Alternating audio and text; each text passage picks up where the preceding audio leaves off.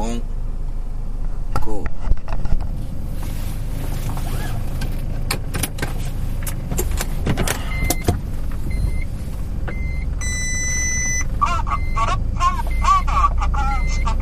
なんでやねん。なんで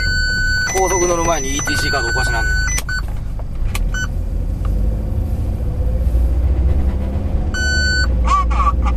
よかったえー、現在はもう2月18日、えー午前2時3分をカーナビは示しております現在は今津からちょっと北に上がった、えーまだ宝塚には入ってないけど宝塚インターに乗ろうとしてますはい単独公演前夜でございますちょっとあのこの前の日の気持ちじゃないと喋られへんようなこともあるんで撮ろうかなと思ってやってますけど。急に皆さん黙りましたね。すごいチームワーク。えー、早いもんでもう今日やね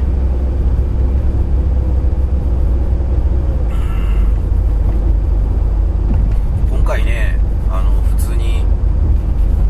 音声のさだし君は出てこないつもりなんでこんな感じでそのままずっと行きますけど来てないな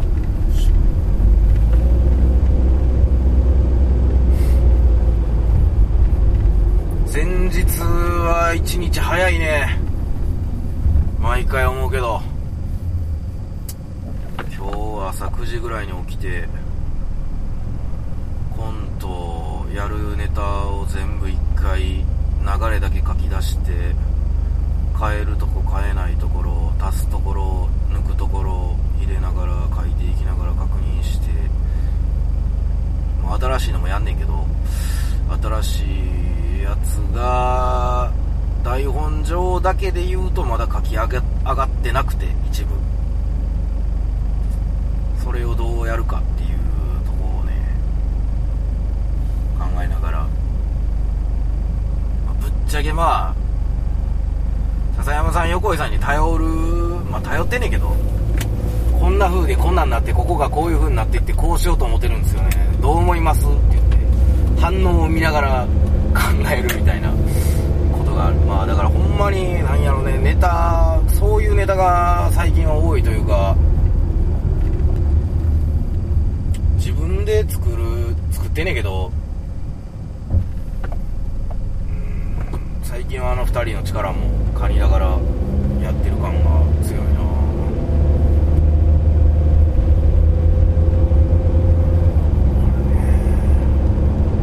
まあよくよく言うというか最近言わんけど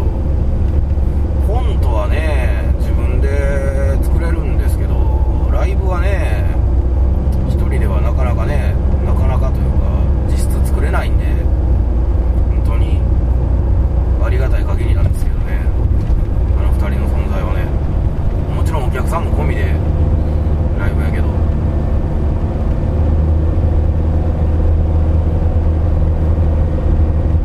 このなんちゅうんかなこの今のこの精神状態というか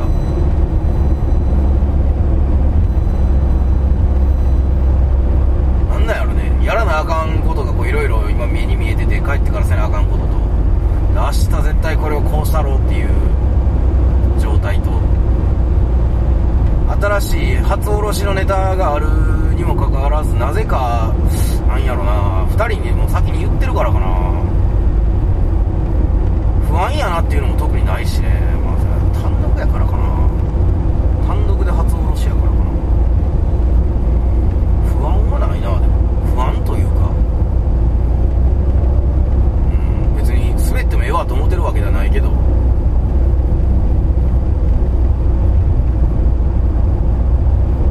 なんか楽しみ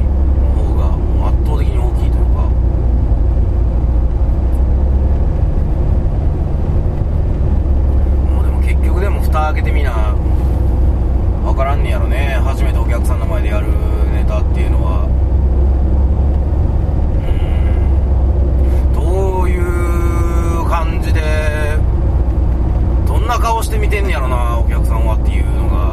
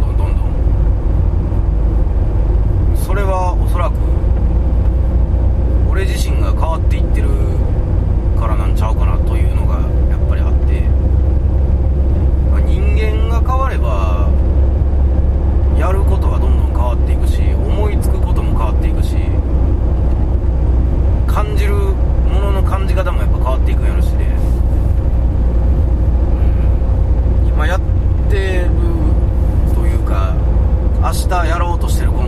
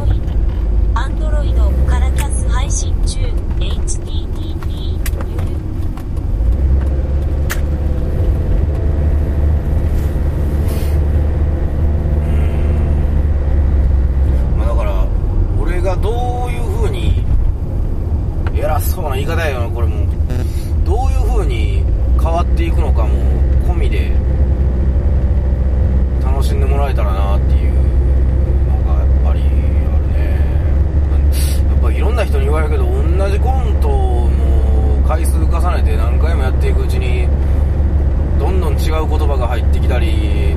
あった言葉がなくなっていったりとかで変わっていくんですね。それはもうほぼ自然なんですけどそれは俺からしたら。やっぱりそれは俺が変わっていってるからそういう風に変わっていくという部分が大きいんやろね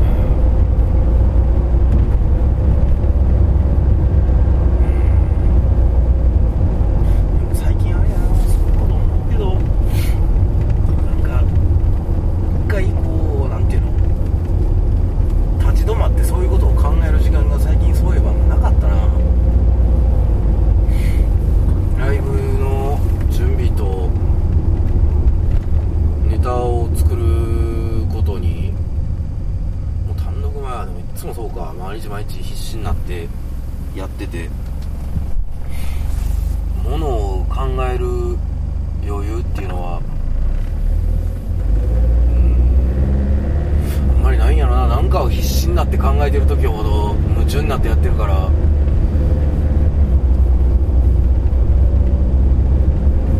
いう風に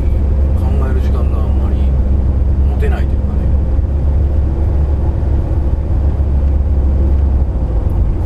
尻滅裂さが半端やないけどね喋ってることやりたいことだらけすぎてね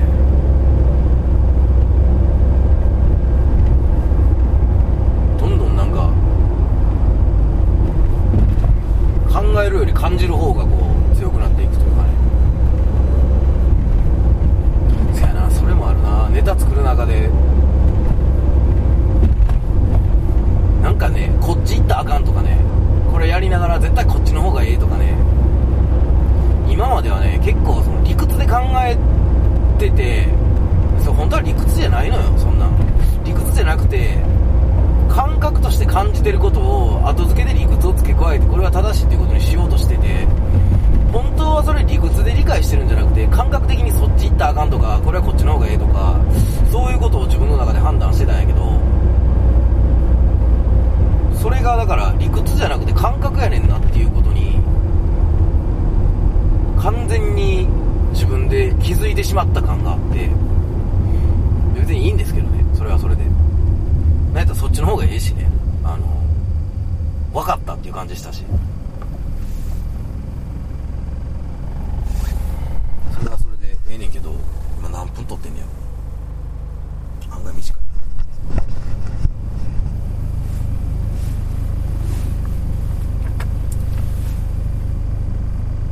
だから今回ねあのー新ネタを明日の単独で1本やるんですけどそのネタに関しては題材自体が題材っていうものを全然迷わずにかけて細かい部分でもちろん悩んだりもしてますけどうーんなんかね今までねネタを作る中で考えてたのが自分の感覚を探すっていうようなことをすごくやってしまっていて分からなくなるのよね。どんどんどんどん。出られないこう迷路に入っていくような感じで分からなくなっていってて。でなんかどっかで感じたというかねその感覚を探してる時点で本当はおかしいのよ感覚なんて本当は感じてるもんで字のごとく探さなくてもあるのよね。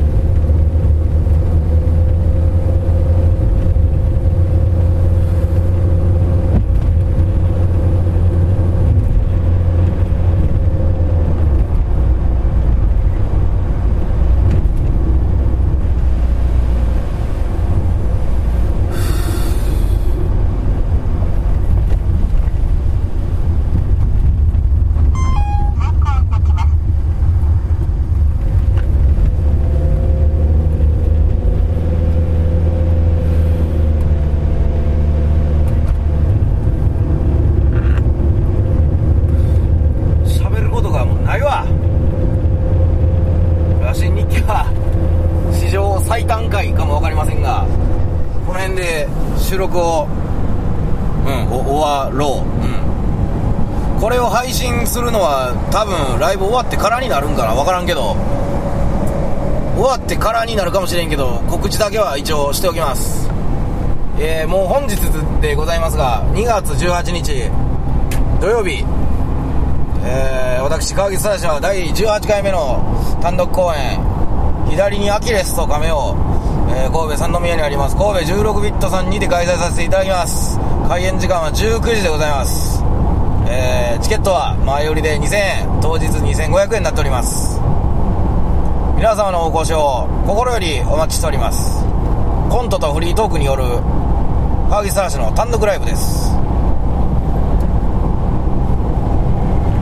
ちょっとそんじょそこらとは違うよ。はい。ということで皆様のお越しをお越しをお越しを言うてもうた。お越しを心よりお待ちしております。それでは羅針日記は今日はここまで。ありがとうございました。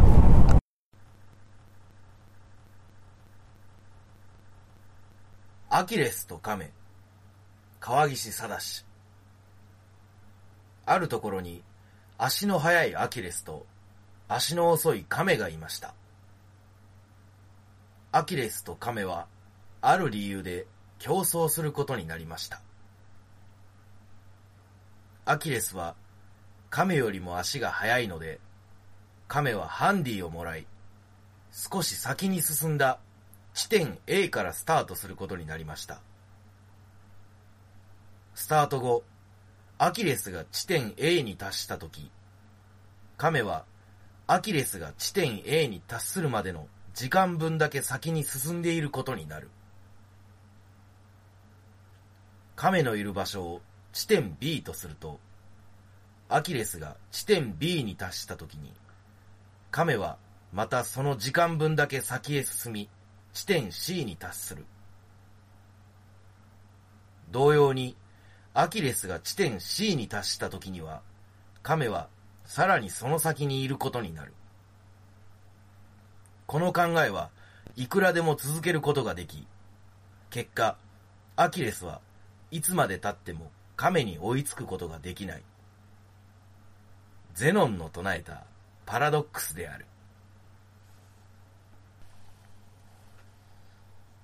焼肉と母。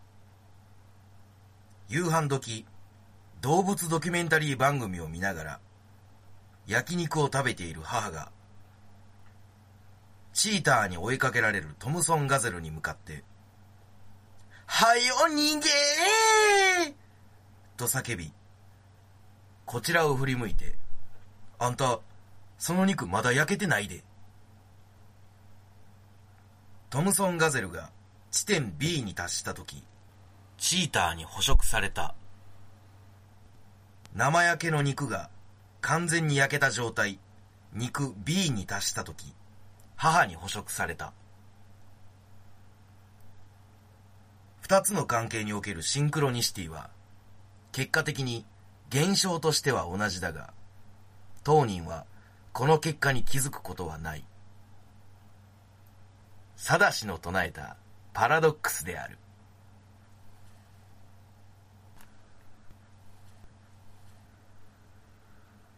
ろれつが回らないって言葉のろれつってさ、すでにろれつ回りにくいよね。サダシの唱えたパラドックスである。おかわりと祖母。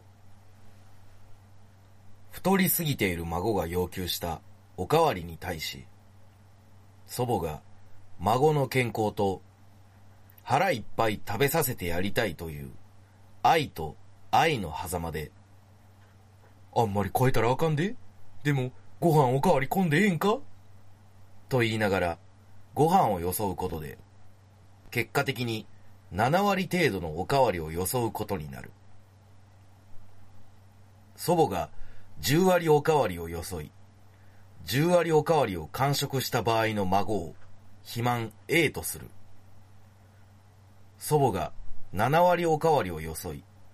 7割おかわりを完食した場合の孫を肥満 B とする。10割おかわりを完食し続ける孫、肥満 A に対し、7割おかわりを完食し続ける孫、肥満 B は、永遠に追いつくことはできないが、結果的に、どちらもデブである。10割おかわりという概念があることで、7割おかわりなら太らないという錯覚に陥ってしまうが、二つの現象 A と B は同時に起こりうることはない。サダシの唱えたパラドックスである。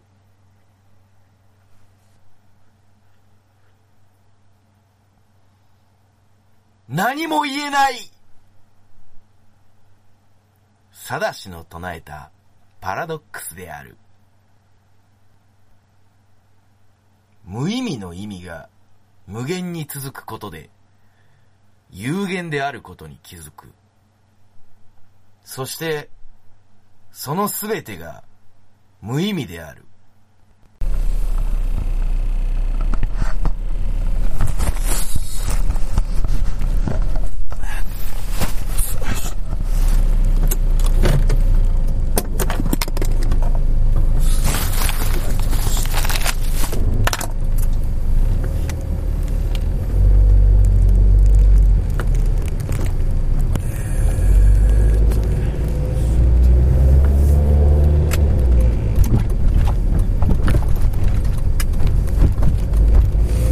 はい、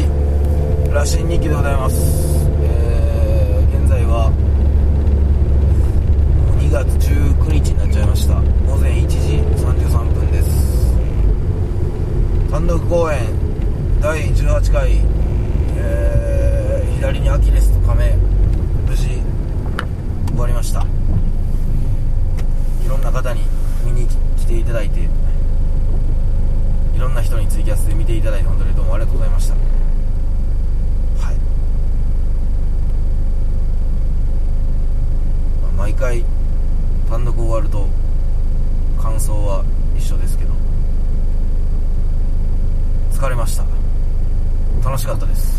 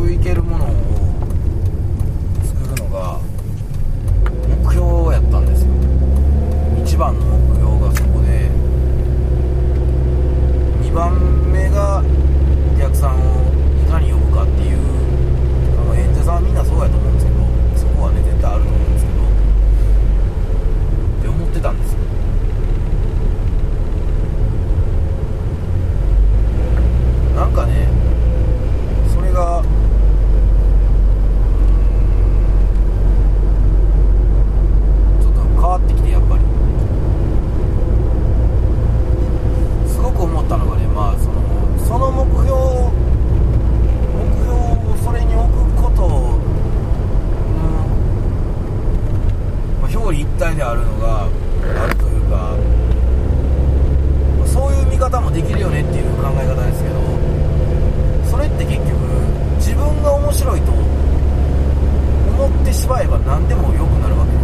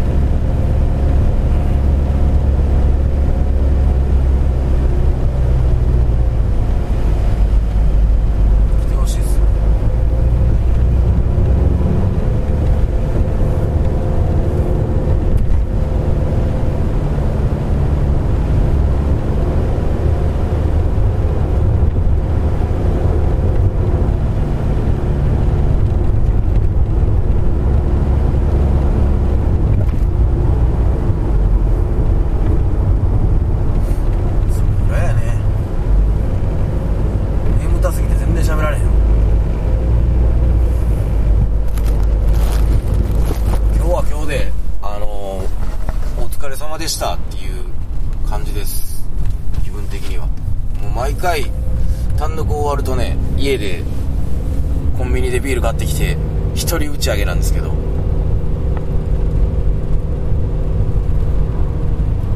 ああでも、まあ、お客さんの話をするのはちょっと違うかもしれへんけど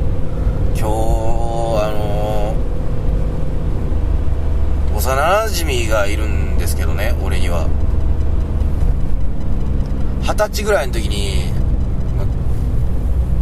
その友達何人か今日来てくれてたんですけど二十歳ぐらいの単独始めた一番最初の時に見に来てくれててそこからもう今28なんですけどずーっとまあ来なくなってたんですね。で今回なんか急に「行くわ」って言ってくれて見に来てくれて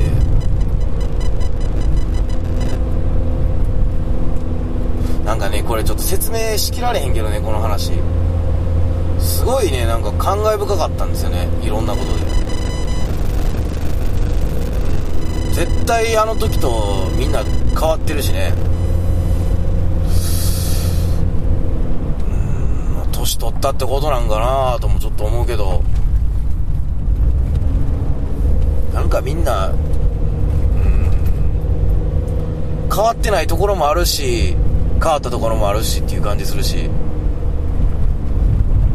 友達に対する気持ちの話してる場所じゃないねんけどなここは。今日考えたら。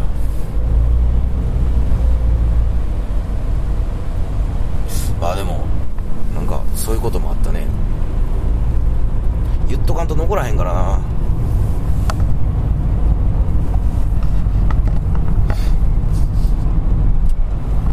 まあでもいろんな人がそうやってくれて今日はすごいほんまに嬉しかったですね。まあまた次あの単独もちろんやるんで本当にいろんな人に見に来ていただきたいですね。もう深夜2時前になるとボケの一つも浮かびません。ということで羅針日記はこの辺で終わります。ありがとうございました。